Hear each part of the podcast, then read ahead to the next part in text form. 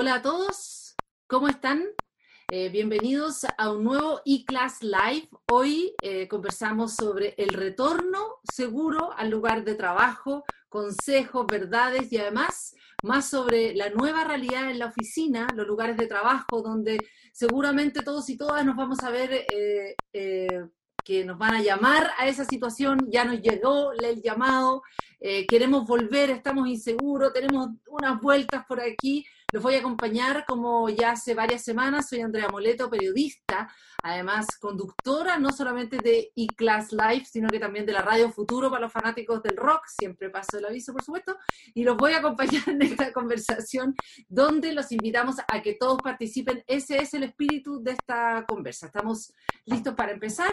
Les recuerdo que esta entrevista está siendo transmitida en nuestro sitio de Facebook, eClass Comunidad, y a través también de esta misma plataforma ustedes pueden hacer las preguntas que las vamos a hacer llegar directamente a nuestro invitado de hoy. Hoy día vamos a hablar con Felipe Pérez.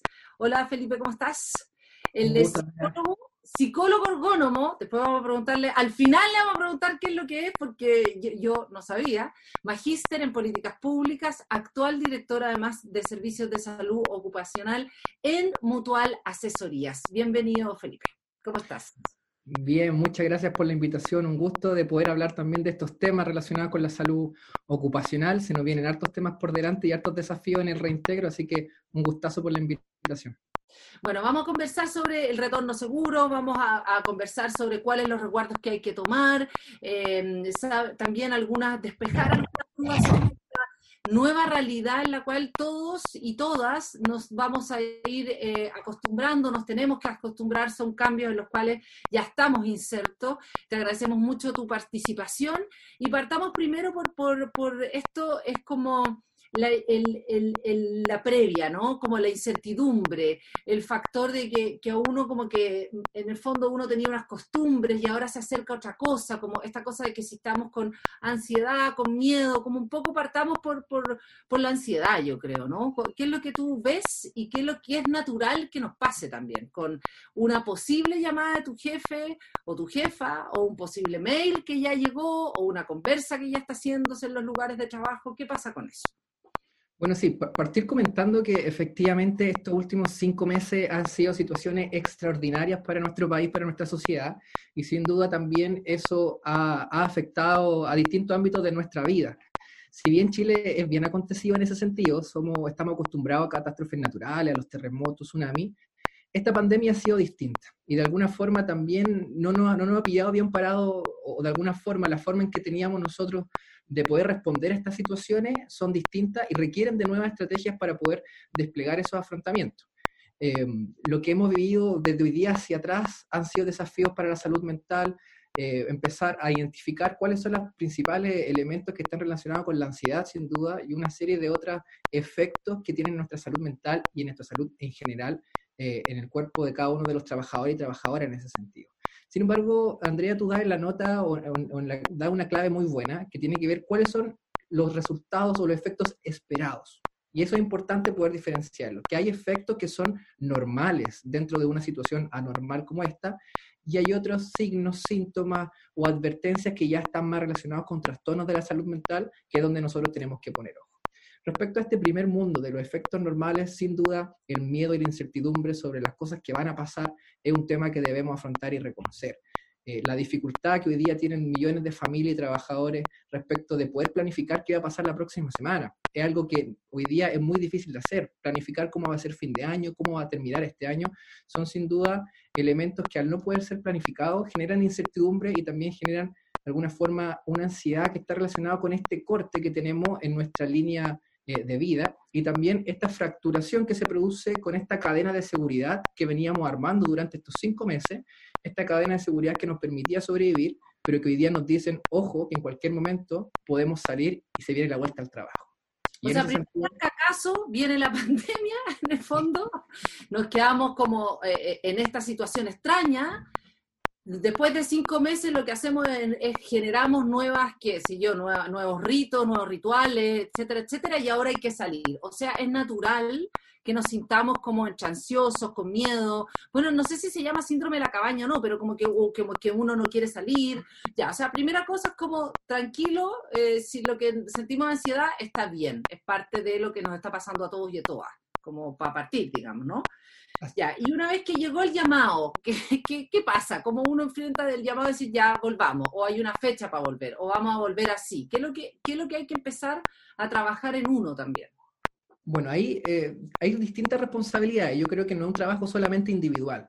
Respecto de qué vamos a hacer para salir, lo que algunos han llamado sin duda síndrome de la cabaña, qué vamos a hacer cuando salgamos de esta protección que, que, que estuvimos incubando durante cinco meses y ahora se rompe.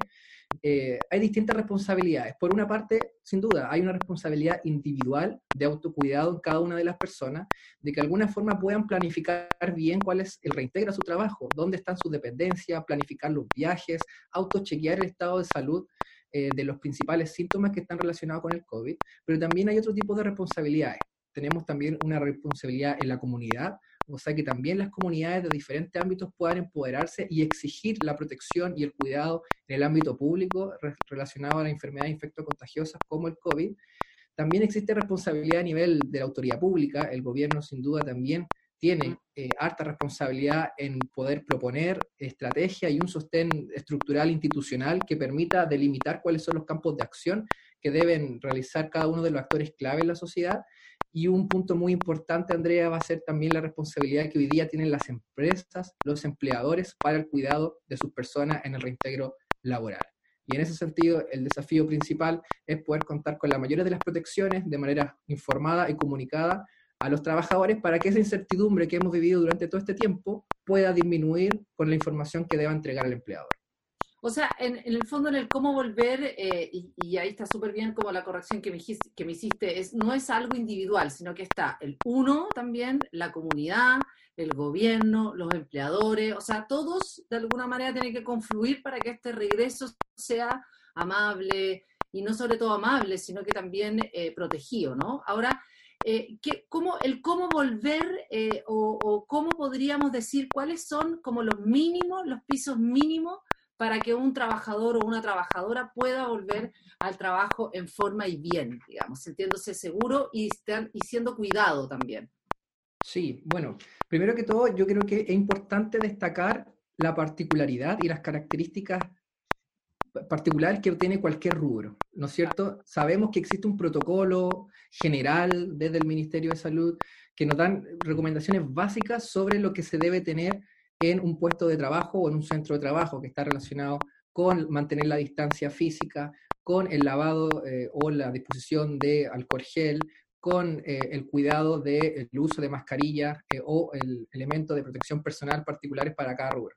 Sin embargo, también tenemos que rescatar aquello que es situado en cada uno de estos rubros. No va a ser lo mismo en una pesquera que en una minera, que en una pyme o que en un retail. Son características distintas. Entonces, ¿qué debe hacer un empleador en ese sentido para poder tener el piso mínimo. Lo, recomendable, pero en primer lugar, es que el empleador pueda constituir un comité de emergencia, es decir, un grupo de personas dentro de la empresa que esté encargado 100% a poder controlar, mitigar y vigilar el, contagio dentro eh, de los lugares de trabajo. La idea es que este comité pueda estar compuesto por distintas áreas, desde prevención de riesgo, recursos humanos, los comités paritarios también, los comités de aplicación, etcétera, y que ellos en conjunto puedan determinar cuáles son los principales factores de riesgo que tiene su rubro o su actividad económica para la protección de la salud eh, en relación al COVID. Y con eso también poder eh, identificar a través de matrices de riesgo cuáles son las principales medidas que ellos pueden desplegar para la protección eh, de sus trabajadores y trabajadoras. Ya, pero por ejemplo, algunas cosas que, claro, uno cree como que demos algunos ejemplos de algunas cosas que aplican puntualmente para una hora se ha enterado, por ejemplo, de los restaurantes, no sé, cosas como eh, bien puntuales. Mm. Eh, uno puede ir al baño, no puede ir al baño, cómo son, o sea, cómo uno puede recoger también como trabajador y trabajadora eh, esas recomendaciones, porque no solamente todo viene del empleador, yo creo que también viene de uno que lo que decís tú, ¿no? De participar. Hay algunas empresas que son más grandes donde existen los comités de prevención, paritario y todo eso, pero de repente quizás hay empresas que son más chiquititas o más medianas, o no sé, son 12 personas, 14 personas, 15 personas. ¿Cómo ves ahí esa interacción para también sentirnos todos seguros? Perfecto, sí, yo creo que tocas también un, tema importante. Tenemos muchas empresas o emprendimientos que son de grupos muy, muy pequeños, restaurantes, bazares, eh, de que no tienen sin duda estas gerencias de recursos humanos. No, son las mismas personas que trabajan y hacen, y a la vez gestionan el, trabajo. Eh, en ese sentido, es importante incentivar e impulsar el diálogo social dentro de esa organización. O sea, que aquella persona que está trabajando, por ejemplo, en un restaurante atendiendo, sea también partícipe de la toma de decisiones que estén relacionadas con las medidas para protegernos del COVID. Y en ese sentido, sin duda, van a, van a emanar eh, medidas desde lo general, desde, desde, la distancia física, desde el cuidado del uso de mascarilla, del lavado de manos cada cierto tiempo, del uso de protección de estos plásticos transparentes que se están usando hoy día, que son los pisos mínimos y que son de alguna forma las medidas que son más conocidas, pero también pueden existir otras medidas que solo pueden ser eh, identificadas a través de la persona que está realizando ese trabajo. Entonces es importante también a incluir esas personas y también incentivar a que aquellas personas puedan participar, que ellas también puedan tener voz y levantar las alertas frente a situaciones que consideren ellas o ellos que son condiciones difíciles. Recordemos que esto no es solamente para la protección eh, de los trabajadores, que es importante, sino que para aquellos eh, rubros donde atienden usuarios y personas, puede ser un lugar de brote. Entonces es importante cuidar no solamente a los que trabajan, sino también a las personas que transitan por esos lugares de trabajo.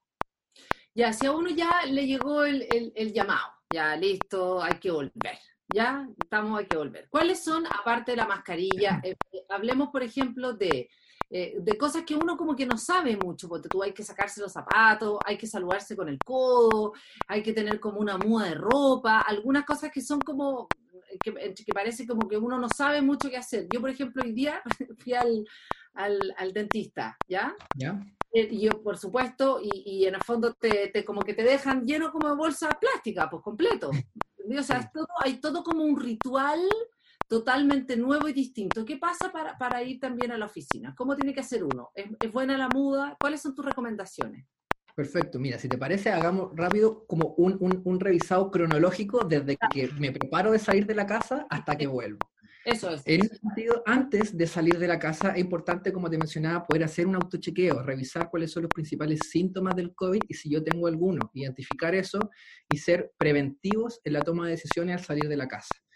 Eh, en segundo lugar, evitar totalmente viajes largos, intentar planificar tu viaje de manera tal que sea lo más eh, expedito posible eh, y que intente pasar por menos lugares que haya harta afluencia de público para evitar justamente mayor contacto o la disminución de la distancia física.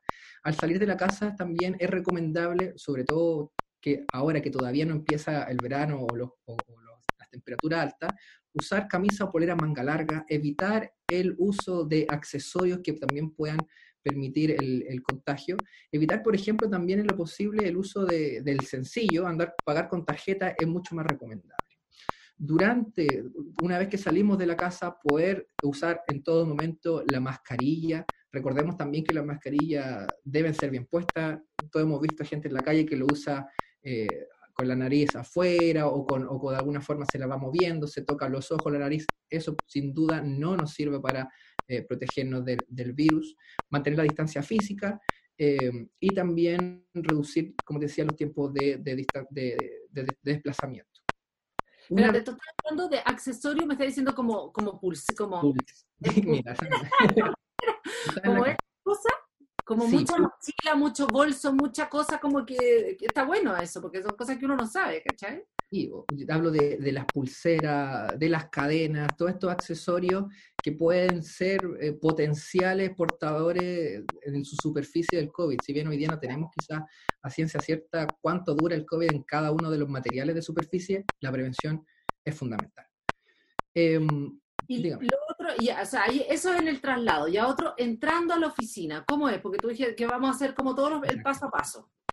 Bueno, una vez llegado a la oficina, primero que todo saber cuáles son las medidas que ha tomado la empresa o la organización respecto del flujo de trabajo en, en el lugar de trabajo. Debemos conocer cuáles son las principales indicaciones, cuáles son las señaléticas, eh, como te decía, las empresas deben tomar medidas, entonces los trabajadores deben saber cuál va a ser eh, esa nueva forma de ingresar a nuestro lugar eh, de trabajo. Saber también, por ejemplo, dónde están dispuestos en nuestro lugar de trabajo los baños, el alcohol gel o, todos los mecanismos que nos permitan también cuidarnos y hacer el lavado de nuestras manos. Es importante también lavarse las manos en periodo no más de tres horas, poder realizarlo seguidamente.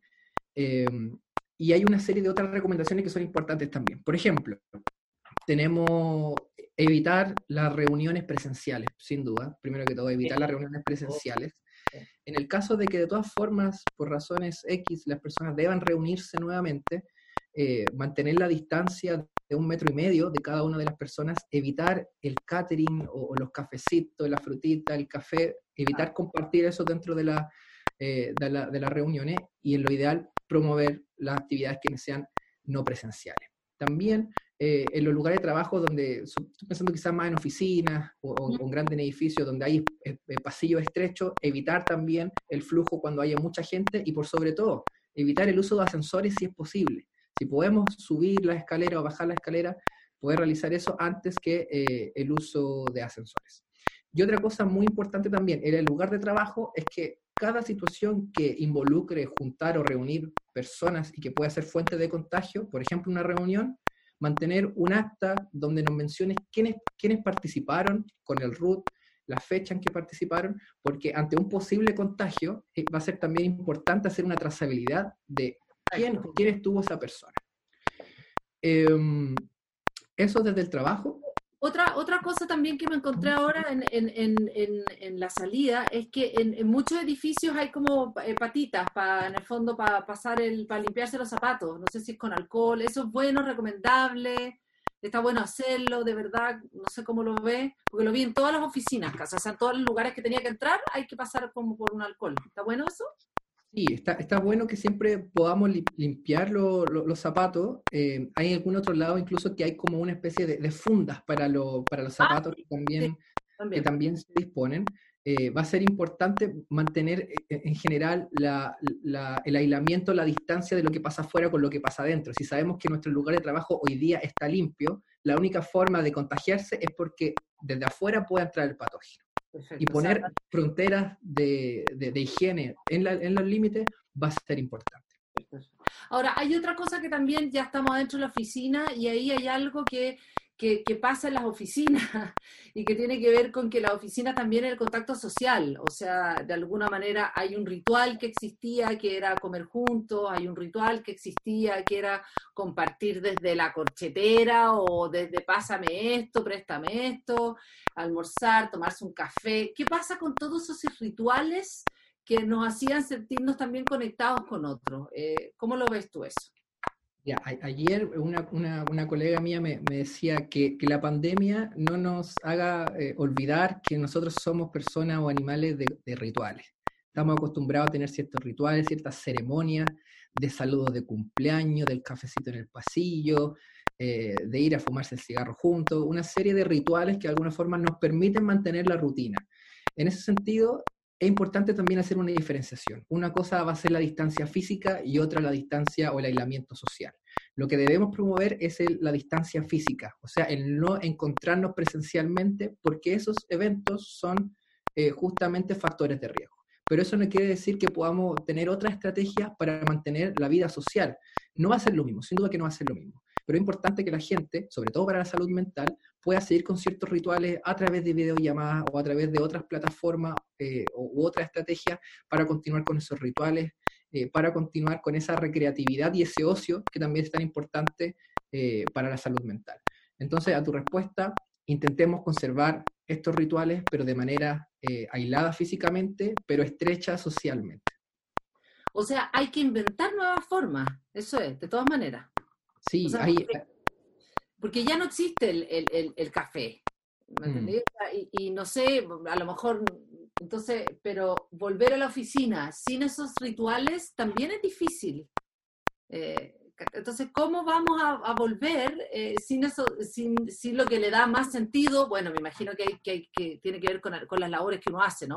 Pero uno ya no solamente, uno no solamente es una máquina, pues uno efectivamente tiene como otro, otro tiene otros intereses también cuando está con otro, ¿cachai? Entonces, ¿cómo vamos a hacer ese cambio? ¿Tú crees que, eh, así como decías tú, que en la empresa hay que poner gente a que piense en la parte sanitaria, a lo mejor también dentro de hay que poner gente que piense no solamente en, lo práctico, sino que también en lo, en lo que nos conecta, ¿no?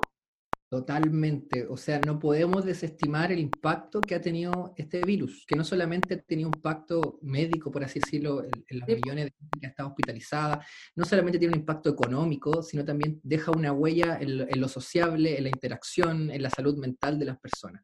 Y también no debemos desestimar eso y deben crearse también estrategias.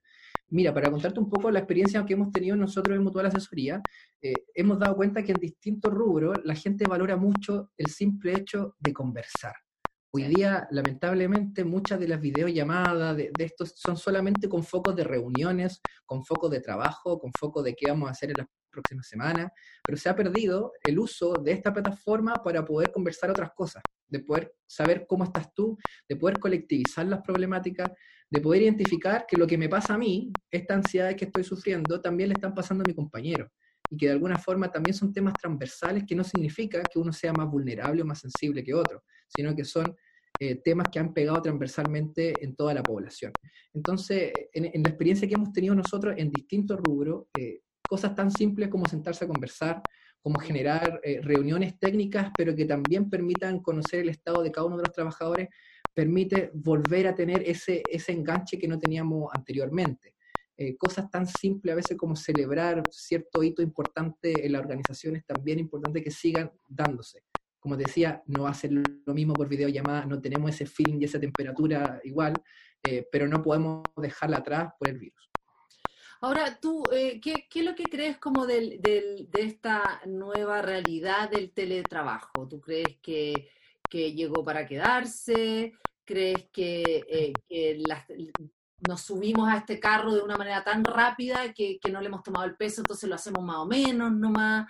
No hemos sabido como todavía, como yo tengo la sensación, lo decíamos antes, justo antes de partir, ¿no? Hay mucha gente que desgraciadamente en nuestro país se ha quedado sin trabajo, son tiempos súper duros para montones de familias, eh, pero para los que tienen trabajo, eh, también está siendo súper duro porque el teletrabajo también es como un chupón eterno, es como que está en, eternamente en un loop, ¿me entendés? Entonces, eh, ¿cómo ves tú el teletrabajo? ¿Cómo podemos hacer un cambio ahí? Si hay que hacerlo, cuéntame un poco. Sí, el, teletrabajo ha sido un temazo, porque, porque si bien se venía pensando hace algún tiempo, eh, nos llegó de frentón y chocamos con una muralla que no teníamos preparado de cómo poder implementarlo. Las empresas tuvieron que adaptarse con plataformas tecnológicas, con condiciones de trabajo en la casa, que, que muchas veces no son tan beneficiosas. En general, el teletrabajo, cuando es bien implementado, cuando puede reconocer cuáles son las particularidades de las personas en sus hogares, puede ser sin duda un, un aspecto beneficioso. Eh, sin embargo, tenemos que reconocer que se nos ha ido desdibujando esta diferencia entre la vida laboral y entre la vida familiar. Gente que está, mientras almuerza con su familia, está conectada a, las reuniones, que son las 8 de la noche y de alguna forma todavía lo siguen llamando, y te genera esta falsa sensación de que porque uno está en la casa, está disponible todo el tiempo, que también ha sido un tema muy, muy, muy recurrente, que eh, se, se, tiende a pensar de manera errónea de que si esta persona no contesta o no me contesta a mí, no puede estar haciendo otra cosa porque está en la casa. O sea, como que estar en la casa eh, fuera necesariamente estar disponible siempre. Y no es así, se nos ha perdido también esa vida familiar. Entonces el teletrabajo presenta hoy día una, serie de desafíos que está relacionada con la conciliación de la vida familiar y la vida laboral, eh, y también con no perder aspectos fundamentales que tiene el trabajo. Recordemos que el trabajo es un, un, un, elemento salutogénico. ¿Qué quiere decir eso? Que nos entrega también ventajas y factores protectores a nuestra salud. Nuestro trabajo nos ordena, nos ordena los horarios, nos permite mantener cierta ritualidad también, ciertas costumbres, nos permite desarrollar nuestra habilidad de competencia y una serie de otras cosas. Entonces debe ser matizado el teletrabajo. Para aquellos puestos que puedan ser realizados en la casa, con las condiciones necesarias, va a ser bueno. Pero no olvidemos que ir al trabajo cuando llegue la, con muchas comillas, nueva normalidad, eh, también hay aspectos que no podemos dejar atrás, que nos entrega el trabajo, que nos permiten tener una mejor calidad de vida. Ahora, eh, eh, igual eso del, ¿tú crees que, muchas empresas van a, van a hacer unos mix, van a quedarse en el teletrabajo?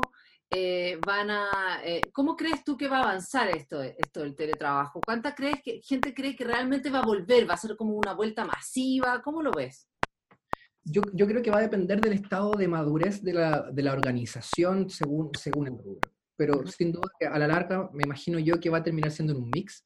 Y eso va a depender necesariamente de la identificación que puede hacer el empleador de los riesgos que tiene una persona al estar en la casa. Tenemos que asegurar que la persona que está en la casa pueda trabajar, de, primer, primer, eh, motivo de la casa, que tenga las condiciones necesarias ergonómicas, hablamos al principio de, ergonomía, o sea, un buen diseño del puesto de trabajo, una buena silla, evitar los contrastes. Eh, me imagino que hay hartas personas que en los primeros meses le apareció el lumbago, sobre todo las que están mucho tiempo sentadas. Eh, entonces son, son, son temas importantes que deben considerarse en la evaluación de si una persona puede seguir o no con el teletrabajo. Eh, si la persona por razón X no debe seguir en el teletrabajo, debe, debe generarse las mejores condiciones también para que esté en su lugar eh, de trabajo. Y en ese sentido yo creo que va a ser una mixtura. ¿eh? Hay, hay, muchos, muchos puestos de trabajo que se pueden realizar de la, de, la casa, pero no por eso no evitar que la persona pueda ir a, esta, a la empresa, a la organización, pueda hacerse parte, pueda sentir la identificación con una empresa, con un equipo de trabajo, que muchas veces eso se pierde eh, a la distancia. Entonces yo creo que va a ir, va a ir manejándose ahí de manera mixta. Igual es, es, como, tú, no sé, hay algunas cosas que, que, me han pasado a mí en, en, en uno de los lugares que trabajo, que me imagino que cada uno, porque también hay, aquí hay algo que igual está bueno, que tiene que ver con que estos también son procesos que se pueden transformar en procesos, como dices tú, ¿no? De, de conexión social, eh, creativos, entre grupos más pequeños, a lo mejor, no a lo mejor esas mega empresas, ¿cachai? Como que no siempre todo viene de arriba hacia abajo, además también uno puede ser propositivo. Entonces, por, por ejemplo, hay cosas como que tenemos súper claros que ya no hay, hay, hay, hay reuniones que ya no, chao, nunca más. O sea, ¿para qué? O sea, ¿para qué, eh, como, eh, ¿para qué estresar la ciudad, estresarse uno andando en el auto o en la micro o en lo que sea? Es ¿para qué estresamos a todo el sistema para hacer reuniones presenciales si es que ya existe el Zoom? Uno podría ir a trabajar y definir que en la empresa, sabéis que las reuniones presenciales ya no existen o, o son muy escasas y puntuales, por ejemplo. ¿Qué otros como como ideas nuevas eh, te has encontrado en esto, en este, en el trabajo que haces tú, eh, que la gente está pensando, que no son necesariamente desde la, desde las grandes ideas de las grandes empresas o desde el gobierno. ¿Cuáles pequeñas cosas te están dando luces de lo nuevo que viene? Sí, bueno, primero que todo estoy tan de acuerdo contigo, Andrea. O sea, hay tanta reunión que, no que puedo hacer un correo, que puedo hacer una llamada cortita. Exactamente. Pero, pero, ojo con algo, porque muchas veces esa reunión que uno dice, eh, esto puedo ser un correo, eh, tiene, tiene como un mensaje más latente, que es el, juntarse, eh, el gastar los primeros 15 minutos pelando no sé quién, o hablando de la teleserie de ayer. tiene función social también. que, se ha ido, que se ha ido perdiendo. Entonces, claro, hay muchas reuniones que pudieron haber sido un correo, lamentablemente, y que ojalá que eso vaya depurándose durante esta, esta época del teletrabajo. ¿Qué ideas que hemos visto el teletrabajo eh, o, por las videollamadas hay de todo? La verdad que, para serte sincero, en todo caso, eh, ha sido difícil porque la creatividad a veces cuesta que salga cuando estamos en situaciones donde la prioridad no es la creatividad, sino que la prioridad es la inestabilidad del empleo, la inestabilidad de la economía, eh, etcétera, etcétera, y una serie de determinantes sociales que caracterizan a los grupos poblacionales. Eh, pero, pero hay de todo, o sea, y de todo hay cosas muy simples y, a bajo costo. Eh, en el último tiempo me, ha tocado ver a, profesionales, por ejemplo, de la salud, la primera línea sobre todo, que, que ha sido un, trabajo muy desgastante, eh, y mantienen ciertos rituales, yo creo que por ahí va, mantienen ciertos rituales como creatividad o como buenas ideas para el trabajo.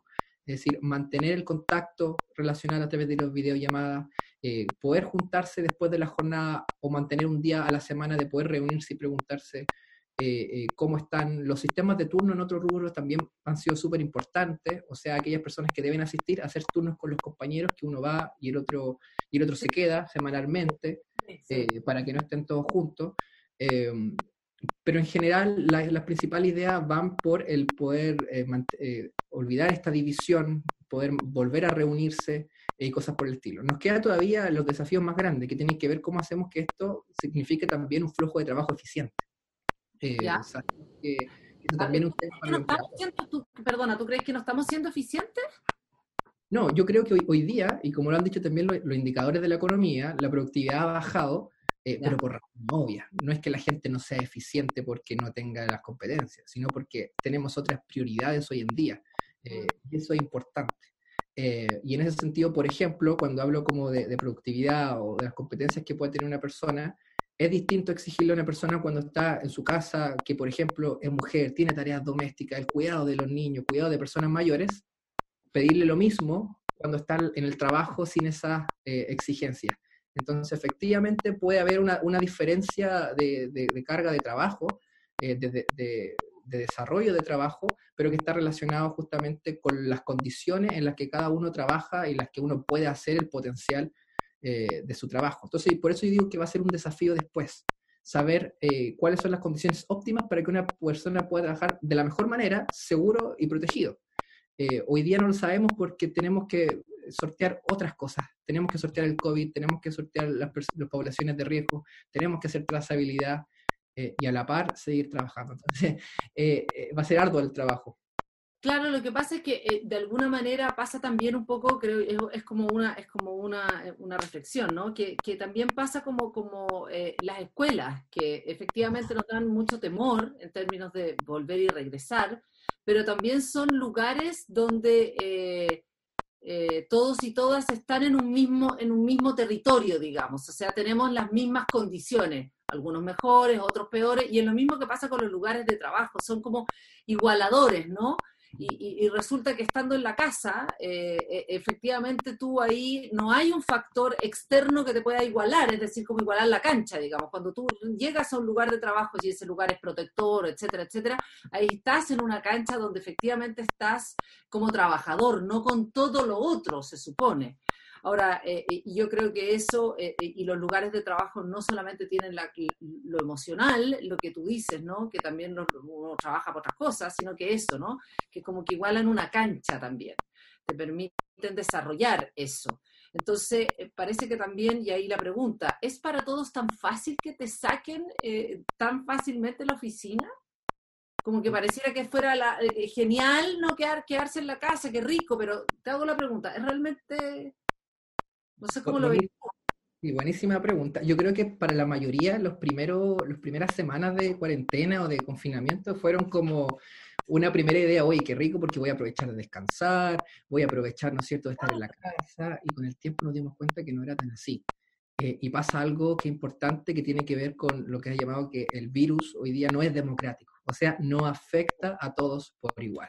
Y en ese sentido va a ser importante dar cuenta de que eh, las determinantes sociales pesan incluso en, épocas de pandemia. O sea, una persona que pueda vivir en situaciones de vulnerabilidad, que pueda tener distintos accesos a servicios básicos, una persona que, por ejemplo, puede estar viviendo violencia intrafamiliar en su casa, eh, son elementos que hacen de hoy día su hogar un factor de riesgo y quizá el trabajo un factor protector. Eh, en ese sentido, no para... Eh, el trabajo, como bien decías tú, equipara ciertas condiciones para todos. Sin embargo, cuando salimos de eso, cuando entramos al teletrabajo, al trabajo a distancia, tenemos que identificar que no es para todos igual.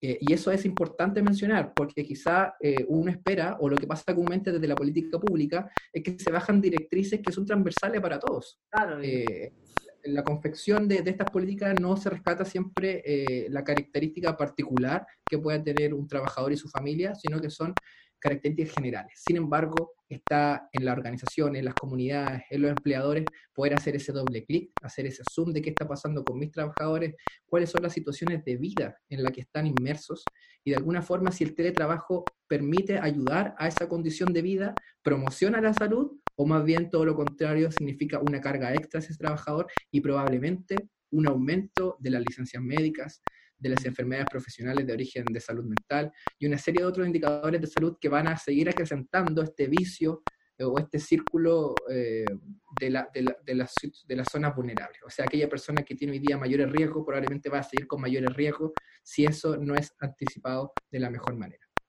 No, y además también está todo, justo lo mencionaste también, ¿no? Está, está, el tema de la brecha de género también, que yo creo que igual es súper relevante, ¿no? Nos hemos dado cuenta que todo lo que tiene que ver con el trabajo doméstico de cuidado eh, sigue recayendo, pese a esto, en las mujeres.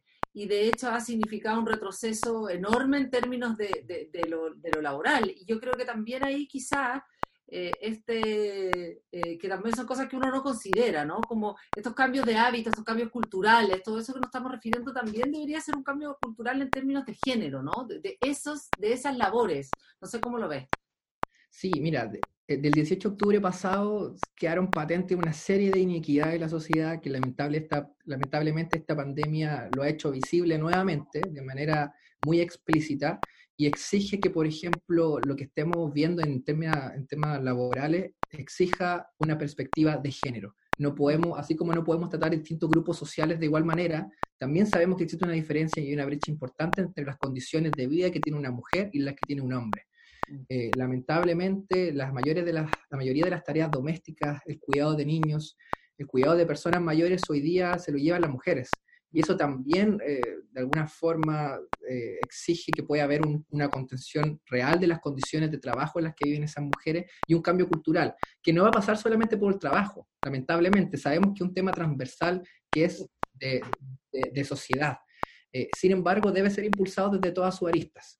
Eh, ojalá, y eso espero yo, que eh, lo que haya pasado hoy día con la pandemia y sobre todo con, el teletrabajo y el trabajo a distancia pueda poner, poner nuevamente en el tapete las irregularidades y las tremendas brechas que existen para las mujeres que hoy día trabajan. Y que las cifras, como decías tú, no, no, han, no han reflejado también. O sea, las principales personas que han sufrido o han padecido los efectos de esta pandemia en términos laborales justamente han sido las mujeres. Ahora, yo creo que también lo que decías tú, que igual está interesante con respecto al teletrabajo, como que yo ya creo que ya eh, eh, es como estuvimos en emergencia los primeros meses, pero pareciera que siguiéramos como en emergencia. Y, yo ya creo que, es lo que dices tú, ¿no? Que uno ya tiene que, digamos, desarrollar nuevos eh, eh, acuerdos, rituales, normas, no sé cómo llamarlo, digamos, para el teletrabajo, pero porque tú, nosotros, en, la pega que yo tenía antes en un minuto, o sea, los primeros dos meses, todo el mundo así como, ah, ah", y de repente en algún minuto como que alguien dijo, oye, eh, podemos de una y media a dos y media, podemos acordarnos que es almuerzo y que no nos mandemos mail. Ah, sí, verdad, ya, sí, pero uno que, que te sentís culpable porque todo el mundo que está perdiendo la pega, porque esa es la realidad, ¿cachai? Entonces, como que es como, no sé, como que, ay, sí, verdad, almorcemos, ya, y no nos mandemos mails ahora, te juro, pero después de como dos meses, ¿cachai? Sí, porque ahí lo que, lo que se pone en juego son las costumbres mías dentro del hogar versus las costumbres tuyas de, delante del hogar. Entonces, claro, pues para, ideal para que nosotros podamos decir, oye, de una a dos déjenme almorzar porque si no paso, paso de largo. Pero otras personas que por X motivos súper justificables también pueden decir, sabes que yo almuerzo de 4 a 5 porque no me da el tiempo, porque tengo hijos, porque tengo otras tareas que hacer, etcétera, etcétera. Entonces tenemos que empezar a conciliar cuáles son las costumbres que tienen distintas familias dentro del hogar, algo que no pasaba en el trabajo, porque estamos todos compartiendo un lugar público o un lugar comunitario, un casino, que tiene una hora definida pero ahora estamos viendo cómo compatibilizo yo los horarios de mi casa con los horarios de tu casa. Y cosas tan simples como las que dices tú, ponerse de acuerdo es, es, mínimo. O sea, poder decir, chiquillo, hasta las dos y media yo no, no puedo responderte eh, los correos porque eh, y porque de alguna forma también es, es importante garantizar las horas de descanso de los trabajadores. Recordemos que hay una serie de horas de trabajo que una persona debe trabajar y lo demás es de descanso, es de ocio, es de recreación, es de cuidado de la familia, es de desarrollo personal y eso debe ser eh, atendido también. Felipe, tenemos, tenemos preguntas, ¿ya? No, no, no, esto, esto sigue, esto continúa, ¿ya? Ah. Entonces, eh, estamos, la conversa está buena, pero hay, hay, hay más preguntas. Javi Ponce pregunta, ¿te pueden obligar a volver si no hay jardín infantil? Chuta, qué pregunta más importante, ¿viste? Oye, es preguntaza la, eh, la de Javi, porque eh, de alguna forma nos lleva a la pregunta de qué va a pasar con nuestros hijos al volver eh, al hogar. en cualquier caso, es importante que lo que se ha mencionado también desde la autoridad pública es que puede haber siempre una conciliación y un acuerdo entre el empleador y el trabajador. Nosotros sabemos que es difícil, sabemos que la cancha es dispareja, sabemos que eh, muchas veces esa, esa, negociación debe ser en grupo, pero, pero debemos garantizar que las personas, sobre todo como decías tú al principio, puedan levantar estas situaciones al empleador, eh, poder levantar estas características personales que tiene cada familia respecto del reingreso al trabajo. Entonces, si a una persona le piden eh, volver a trabajar teniendo a los hijos en casa y no teniendo la disponibilidad de un jardín, por ejemplo, debe ser levantado. Eh, desconozco sinceramente lo que hoy día nos dice la normativa respecto a jardines infantiles. Yo no sé si están funcionando, entiendo que no. O algunos, hay algunos que sí están, creo, como certificados, cosas por el estilo. Pero estas, esas particularidades y diferencias que van a hacer sin duda un trabajo bueno o, o subóptimo, eh, deben ser levantadas con el empleador. El empleador debe conocer cuáles son las condiciones de vida en las que están cada una de las personas y las brechas o obstáculos que tiene también para salir de casa, que no son menores y tampoco son a grupos aislados, es a muchas personas. Claro, yo sí conozco, pero la verdad es que no, no, no, no, no creo que haya una normativa. Sí conozco en una empresa, pero empresas grandes también, donde el regreso, el retorno al trabajo ha sido en, en escala, en escala y aquellos que tienen hijos menores de una cantidad de años no están retornando al trabajo por mm. cuidado de menor de edad, digamos. Eh, mm. claro, hay empresas que pueden, hay otras empresas que me imagino que no pueden. La pregunta yo creo que sería interesante igual chequear si es que uno lo pueden obligar. Eh, mm. ese es el tema. Chechi García eh, pregunta, ¿qué pasa si volvemos a las oficinas, pero vemos que no están las condiciones adecuadas? ¿Con quién deberíamos levantar el problema en la pega? Buenísima pregunta. Sí. Como les comentaba al principio, más que un protocolo, tenemos recomendaciones que son generales. Lo que tenemos sí obligatorio es la distancia física, el uso de mascarilla, el lavado de manos. Lo demás son recomendaciones que emanan de la autoridad pública que deben ser reforzadas por el empleador. Si nosotros creemos que no están las condiciones básicas, debemos también, eh, como trabajadores, poder levantar esas advertencias. Eh, esa, ese llamado de atención que pueden hacer los trabajadores es para el cuidado de la salud y en ese sentido son ellos uno de los principales agentes fiscalizadores de las condiciones mínimas que tiene que tener eh, un trabajador.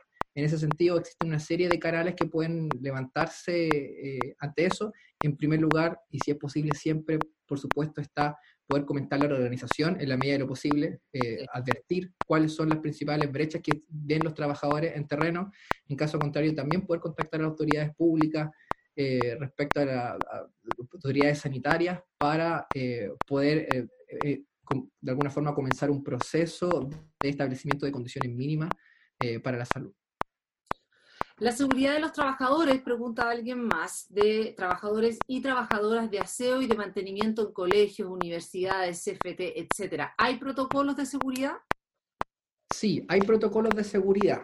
Eh, en ese sentido, las personas que realizan ese trabajo muchas veces lo hacen no en, sus dependencias, sino que son subcontratados con otra empresa y dan los eh, trabajos en, distintos, en distintas empresas. En ese sentido, aquellas empresas que acogen estos, estos trabajadores que están con subcontrato o servicios transitorios deben también proveer las condiciones mínimas para estos trabajadores, tanto el empleador como lo recibe, que, o sea, el empleador que, lo, que los contrata, como la, persona, la empresa que subcontrata el servicio. Eh, y en ese sentido también va a ser importante el rol que puedan jugar ellos dentro de la organización, sobre todo las personas de aseo. Recordemos que son quizás estas personas las que van a estar en más contacto frente a eh, lugares que puedan ser brote de contagio o situaciones eh, que acopien basura, por ejemplo, que puedan ser también de alguna forma perjuicioso para ellos. Entonces, para ellos sí, existen protocolos también que deben ser compartidos tanto como por el empleador formal como la empresa mandante. Deben existir también ciertas distancias físicas respecto al trabajo que pueden hacer ellos. Para ello va a ser importante mantener un procedimiento que esté bien escrito, manuales de cómo poder operar en esta nueva forma de trabajar, poder delimitar cuáles van a ser los, los lugares de acopio de basura, de mascarilla, los jabones, eh, etcétera, etcétera. Es una población que hoy día laboralmente puede estar en mayor riesgo que otra, por tanto debe ser cuidada como tal. O sea, claro que sí, pues ahora hay disposiciones, yo creo que también esto de nuevo, volviendo como un poco lo que, lo, que, ha, lo que has dicho varias veces, ¿no? Una cosa son estas disposiciones generales y gigantes, y otras cosas que son grandes bajadas de línea enormes, y otras cosas son la particularidad de cada uno de estos. Ahora, evidentemente en lugares como estos estamos hablando de trabajadores y trabajadoras de aseo de mantenimiento, tienen que tener un protocolo, tienen que tener cierta protección, obvio que sí.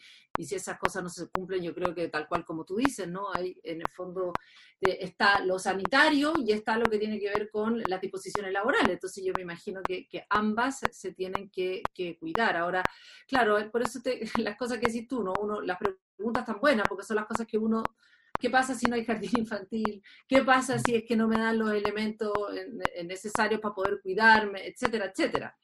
No sé si eh, te queda algo como dando vuelta a lo mejor de, esta conversa que quisieras reforzar o a lo mejor como para ir como ya redondeando. Sí, mira, yo más, que nada me gustaría hacer una invitación a todos los que nos están mirando hoy en día, ahora en, vivo, que, que, que, las disposiciones, los procedimientos, las nuevas formas de trabajo tienen para harto rato más debemos de alguna forma, si no nos gusta esto, debemos adaptarnos lo antes posible, debemos saber que vamos a tener que trabajar con una serie de cuidados que van a quedar por harto rato más. Eh, hay cosas que también son buenas prácticas que debemos seguir utilizando, no solamente en el COVID, sino quizás en situaciones donde no estemos con el virus. Así como los países orientales andan con mascarillas cuando alguien tiene un, un, resfrío, cosas por el estilo, va a ser súper útil también conservar esas buenas prácticas acá. Entonces, la invitación va bien al, mundo laboral eh, va a ser estar abierto a lo que se pueda venir, poder de alguna forma identificar cuáles son los principales desafíos que tenemos individualmente, pero también como comunidad y como organización. Eh, contarles que el trabajo tiene hartos efectos positivos, pero que también debemos de tener aquellos aspectos que puedan ser más desventajosos según distintas poblaciones de riesgo, eh, y que este va a ser un paso a paso en que estamos todos juntos. Aquí no hay nadie que sea novato, o sea, somos todos novatos en esto, nadie tiene mayor experiencia que otro, vamos a aprender muchísimo eh, del día a día, eh, y en ese sentido es importante también mantener eso, eso en mente para el cuidado de nuestra salud en el trabajo y para el cuidado de nuestra salud también en la vida personal, que hoy día están muy desdibujados esos límites. Entonces, ahí la, recomendación y la invitación es poder advertir cuáles son las principales cosas que nos están pasando hoy día, proteger nuestra salud mental, autocuidarse, pero también cuidar al otro, poder cuidar a nuestro equipo de trabajo eh, y de alguna forma en grupo y en colectivo poder eh, generar las mejores estrategias y desplegar las mejores formas para eh, tener un reintegro seguro a nuestros lugares de trabajo. Claro, yo creo que hay que, que, aquí como que me acuerdo un poco lo que has dicho, eh, eh, Felipe, y que está súper buena la conversación, que yo creo que hay que hay que conectar con la idea de la comunidad, como que no sé si como que uno de repente entrevista a gente en la calle y dice, uy, está lleno de gente acá, y uno dice, pero señora, señora, ¿usted qué hace ahí? Entonces, como que siempre son los otros todos. No estoy diciendo con esto que no existan responsabilidades ni del gobierno ni de nuestros empleadores y nos tienen que dar la seguridad. Y también somos nosotros los responsables de pedirlas también, ¿no? De ponerlas en la mesa de una manera como, eh, digamos, como participativa. Creo que al final eh, la comunidad se hace con, todos, todos nosotros.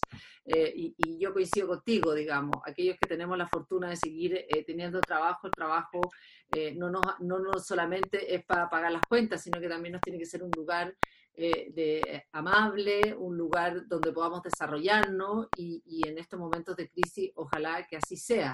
y la pregunta última, psicólogo ergónomo. ¿Qué es?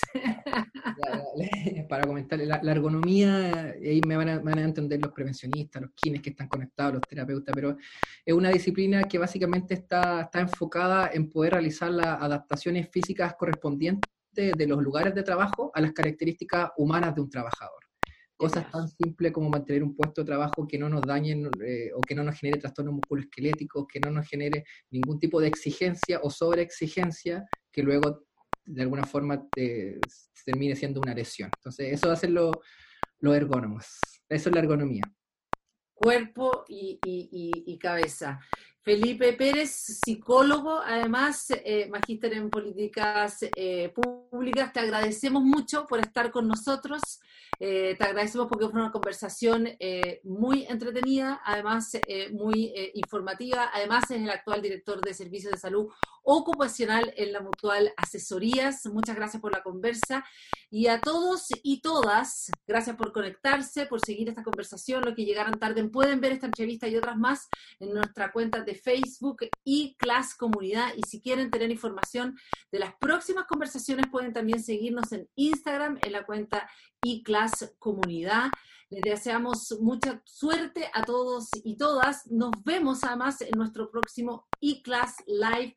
Hasta pronto. Chao. Chao, Felipe. Muchas gracias. Chao, chao.